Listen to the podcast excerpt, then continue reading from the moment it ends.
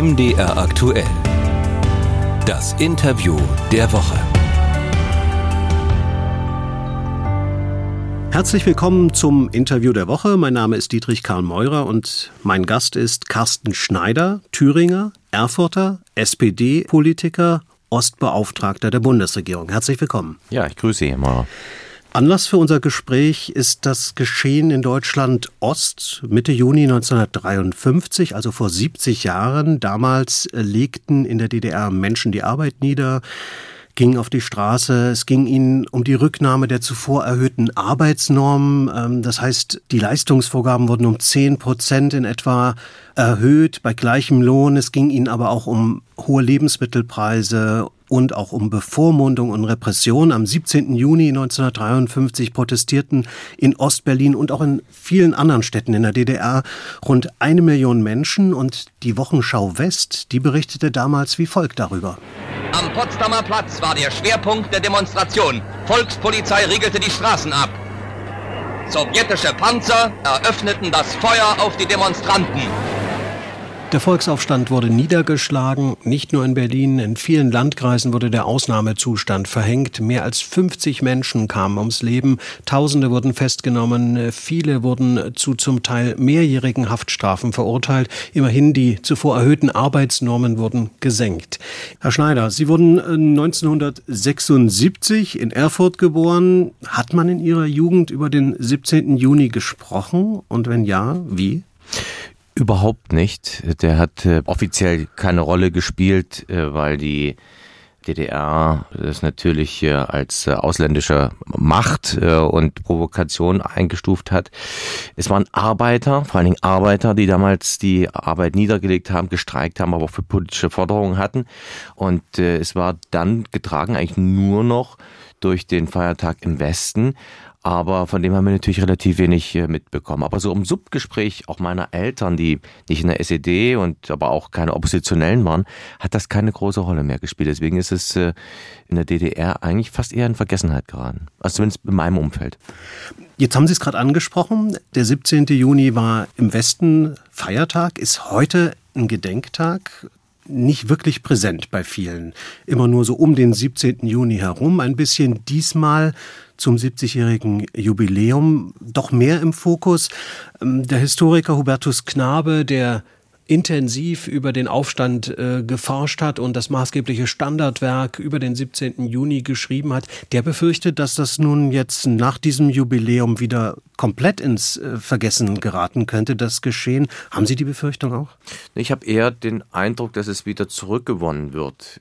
Wenn ich die Debatten in den letzten Jahren vergleiche, ist es eher so, dass jetzt der 17. Juni wieder stärker auch in den Fokus kommt. Und ich würde mal den Bezug nehmen, nicht nur auf die DDR-Geschichte, sondern in die mittel- und osteuropäische Zeit einbinden, weil 53 war der erste Aufstand gegen das sowjetische Besatzungsregime, ich sag mal gegen die SED, aber natürlich niedergeschlagen von sowjetischen Panzern.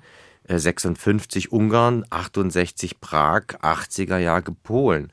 Das sind ja Verbindungslinien, die wir haben, die bisher zumindest in der deutschen Öffentlichkeit nicht so im, im Fokus standen. Und ich würde ganz gern die, ich sag mal, die Folgen und die Zeiten der kommunistischen Diktatur im Ost Mittel- und Osteuropa und die Freiheitsbewegung, die dann zu 89 zum Mauerfall geführt haben, die ja auch wieder über Polen, Ungarn nach Deutschland kam, oder die Prager Botschaft, äh, äh, das mehr in den, in den Blick rücken. Und deswegen ist dieser 70. Jahrestag durchaus nochmal so ein Punkt, das wieder sich zurück zu erinnern und auch die Werte von heute, für die heutige Zeit davon zu sehen. Sehen Sie denn eine klare Botschaft, die von diesem 17. Juni ausgeht für die Menschen in Ost und West?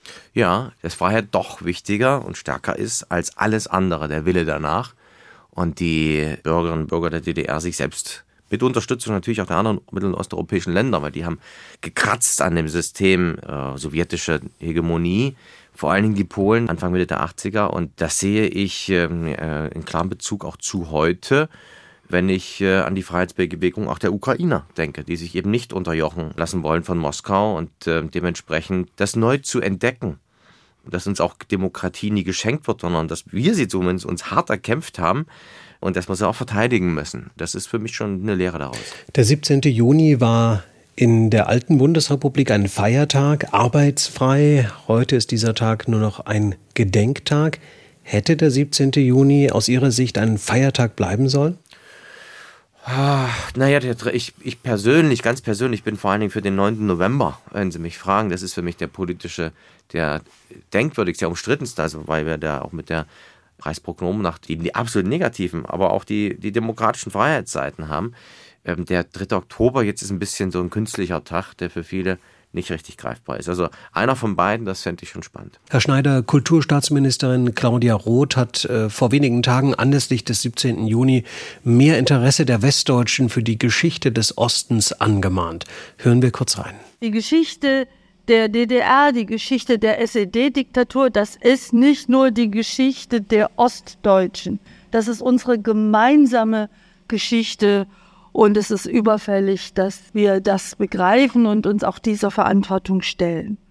Und deutlich wird auch, dass wir zu wenig wissen. Viel zu wenig über diese schmerzhaften Kapitel geteilter deutsche Geschichte wissen, viel zu wenig voneinander wissen.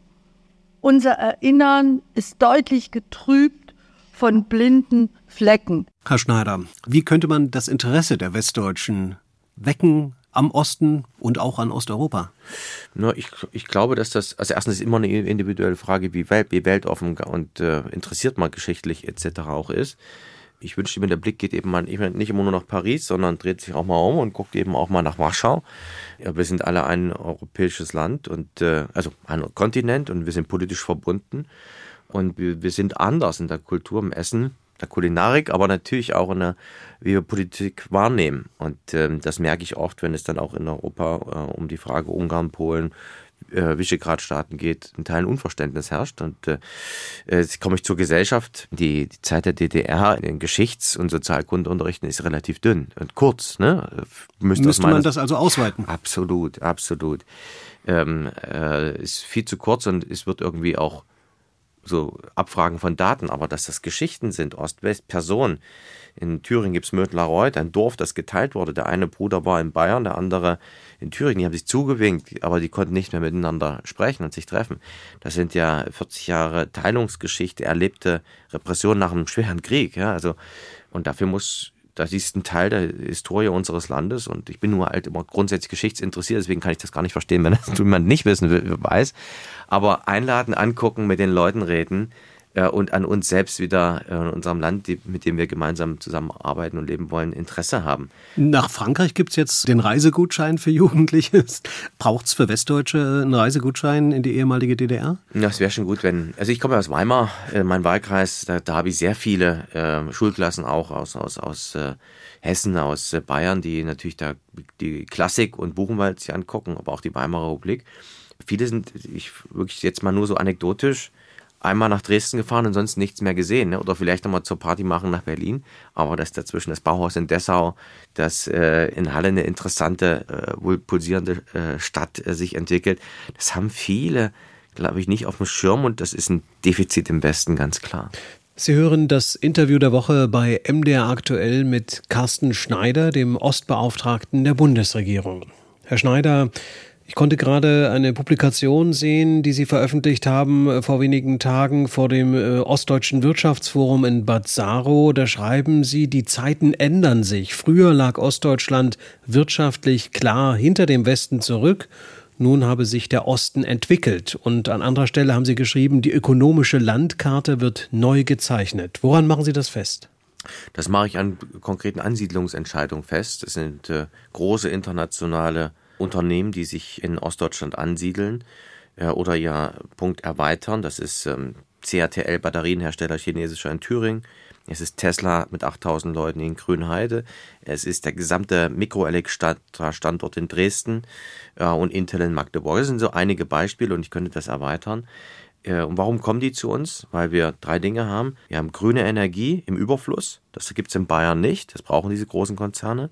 Wir haben noch große Flächen. Wir sind ein Flächenland mit Flächen, wo man auch Industrieproduktion neu aufbauen kann. Und drittens, die Bevölkerung ist war schon immer eine Arbeiterschaft oder Bevölkerung. Wir wollen Blue-Collar-Worker, also Leute, die wirklich mit Händearbeit und Industrie noch Geld verdienen.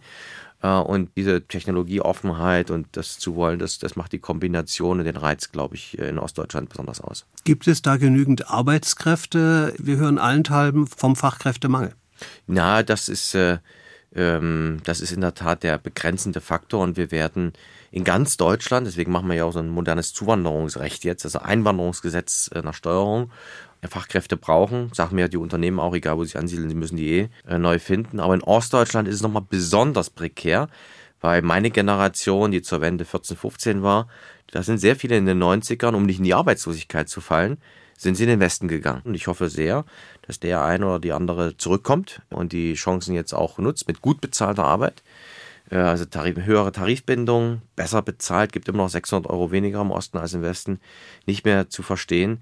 Äh, und auf der anderen Seite brauchen wir auch gesteuerte Zuwanderung aus dem Ausland. Das ist bisher über die EU gut funktioniert. Also sehr viele Polen, Slowaken, Tschechen, die bei uns auch arbeiten und leben und offen gesagt kein Problem ist. Aber wir brauchen noch auch aus Drittländern. Und das ist die Herausforderung, vor der wir stehen. Es gibt Vorbehalte nach wie vor im Osten gegen Migration, stärkere Vorbehalte als anderswo. Äh, wie wollen Sie das lösen? Indem ich äh, auf den Herz und Verstand der Menschen setze. Herz, äh, dass sie Menschen, die bei uns ihr Glück suchen, indem die hier arbeiten und äh, äh, die meisten, die ich treffe, werden ja noch vorbildlichere Deutsche, als die Deutschen schon sind. Also die kommen hierher, weil es hier Rechtsstaat gibt, weil es schön so ordentlich und sauber ist und weil man gute Arbeitsbedingungen hat und viel, wenn ich auch über Dörfer und so ziehe und gucke in die Sportvereine, die besten Spieler sind meistens die, also in den Fußballmannschaften, die mit irgendwie irgendwo hergekommen sind. Ne? Und das, das, das gelingt dann durch Kenntnis. Also wenn ich in einer Region bin, wo noch nie ein Ausländer war, haben die Leute Vorteile, die haben Angst. Und wenn ich aber Regionen habe, wo ich 15 Prozent Erfurt oder sowas zum Beispiel habe, dann ist das gelernt und äh, dieser Lernprozess findet jetzt auch statt. Und ähm, äh, aus diesem Grund bin ich dort zuversichtlich, das zeigt auch die Umfrage, bei Unternehmen, da wo Arbeitskräfte auch äh, aus dem Ausland mit dem Unternehmen sind, steigt sogar die Qualität und der Spaß an der Arbeit und die Vorurteile werden abgebaut. Und dieser Prozess ist jetzt im Gang und ich will den von vorne spielen, nicht mit Ängsten. Wer jetzt Ängste schürt, wer sagt, er ist dagegen, der verhindert die wirtschaftliche Entwicklung in Ostdeutschland. Jetzt haben Sie vor einigen Monaten eine Initiative gestartet, um mehr Ostdeutsche in Führungspositionen zu bringen. Wie soll das eigentlich gelingen und vor allen Dingen sehen Sie jetzt ein paar Monate nach Start dieser Initiative schon irgendwie erste Ergebnisse? Ja, ich sehe da, wo ich es beantworten kann, beim Bund, Bundesministerien, stärkere Sensibilisierung. Wir haben, wie in der Wirtschaft, wie auch in den Medien etc., war immer der Punkt, ach, es gibt doch gar kein Problem. Muss doch keiner gucken. Ja? Und wir haben dann geguckt und wir haben nachgezählt. Im Bund ähm, sind es circa 20 äh, Prozent Bevölkerung sind Ostdeutsche und äh, wir haben so im Schnitt im Bund, äh, wenn man Berlin dazu zählt, 7, 8 Prozent in den Führungspositionen. und das wächst auch nicht nach. So, man muss schon gezielt auch fördern und muss gezielt auch Ostdeutsche in solche Positionen auch tatsächlich bringen wollen. Und Elitenbildung funktioniert meistens immer nur nach Ähnlichkeit. Und wenn Westdeutsche in der Spitze stehen, nehmen sie auch wieder den, der aus in Bonn Jura studiert hat und Hockey gespielt hat, als eher denjenigen, der in wie ich irgendwie so Rennradsport in Erfurt und Russisch als erste Fremdsprache äh, hatte. Und dafür muss man aber erstmal ein Bewusstsein haben. Und das Bewusstsein ist bei vielen, ganz vielen überhaupt nicht da gewesen, sondern die sind irgendwie einfach nur genervt und wollen in ihren Netzwerken, Elitennetzwerken bleiben. Aber die Ostdeutschen sind äh, mindestens genauso gut und ich fordere ihren Platz ein.